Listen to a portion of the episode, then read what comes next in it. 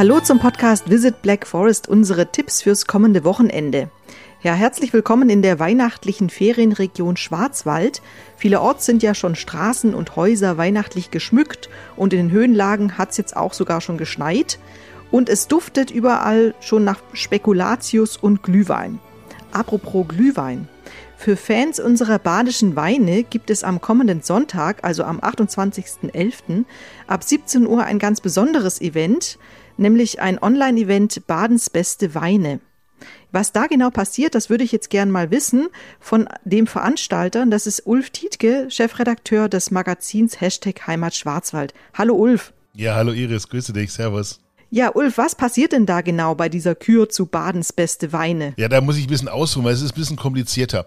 Wir haben äh, Anfang des Jahres gesagt, Menschenskinders, ähm, wie blöd es ist, dass die Winzer einfach mit der Gastronomie nicht mehr so arbeiten können, wie das vorher möglich war, dass ganz, ganz viele Weinentscheidungen im Supermarkt getroffen werden vor dem, vor dem Regal. Und dann haben wir gedacht, wie geil wäre es, wenn es so ein bisschen Orientierung gäbe, also echte Orientierung, welche Weine du wirklich trinken solltest. Und dann haben wir gesagt, wie können wir das alles verbinden?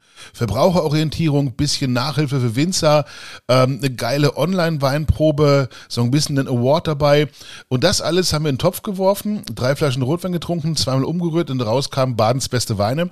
Und das ist im Grunde eine, ein Livestream, eine Online-Verkostung, also der, der, der transparenteste Weinwettbewerb der Welt, so glauben wir zumindest. Und du erlebst also am Sonntag, wie die Jury sich durch 30 Weine durchtrinkt, äh, ihre Punkte vergibt, ja, also mit so, mit so Punkte-Lollis, die werden dann hochgehalten.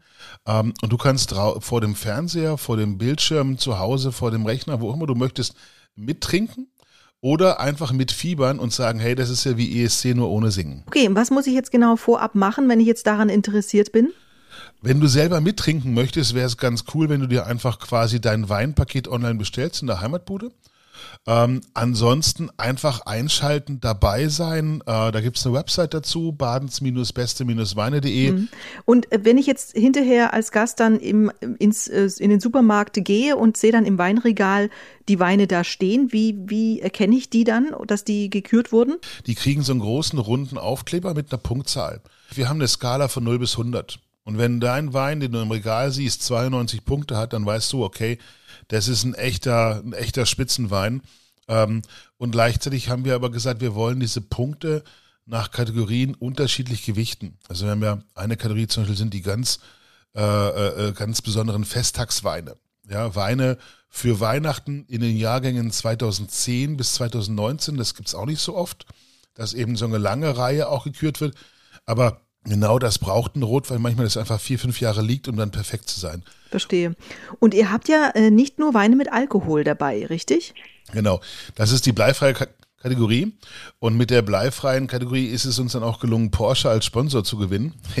Nein, aber deswegen haben wir es gar nicht gemacht, sondern der Hintergrund ist, dass einfach immer mehr Menschen sagen, sie möchten gerne Wein oder Weinerzeugnisse genießen, aber sie möchten keinen Alkohol trinken. Und es gibt da immer mehr Versuche, äh, Experimente, Ansätze, tolle Produkte, super Ideen von Winzern, auch aus der Region, die das machen.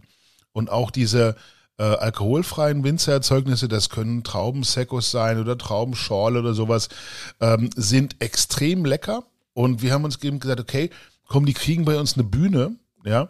Äh, wir dürfen natürlich lebensmittelrechtlich nicht Weine nennen. Wer es trotzdem macht, dem reiße ich auch nicht den Kopf ab. Ähm, aber auch das finde ich einfach eine ganz schöne Geschichte.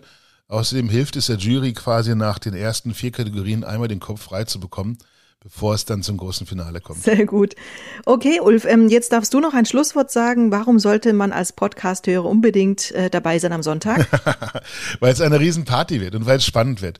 Weil Josephine Schlumberger als ehemalige deutsche Weinkönigin gemeinsam mit mir das Ganze moderieren wird, weil unsere äh, Juryleute tatsächlich einfach sich auch absprechen werden, live vor der Kamera, ja. Und es wird einfach spannend werden für die Winzer. Und wie gesagt, wenn man sich dazu noch sein Weinpaket für daheim bestellt, äh, macht es doppelt Spaß und ich glaube, schöner kann man den Sonntag gar nicht verbringen. Und dann freue ich mich, wenn möglichst viele zuschauen, zuhören, äh, dabei sind, mitfiebern. Und die Winzer sind einfach momentan auch alle in einer schwierigen Situation. Und von daher äh, ist das ein bisschen Trinken für den guten Zweck. Ich sage erstmal vielen Dank dafür, Ulf. Und wer nähere Infos braucht und auch den Link, den haben wir hier auch gleich in den Show Notes. Dort könnt ihr euch reinklicken.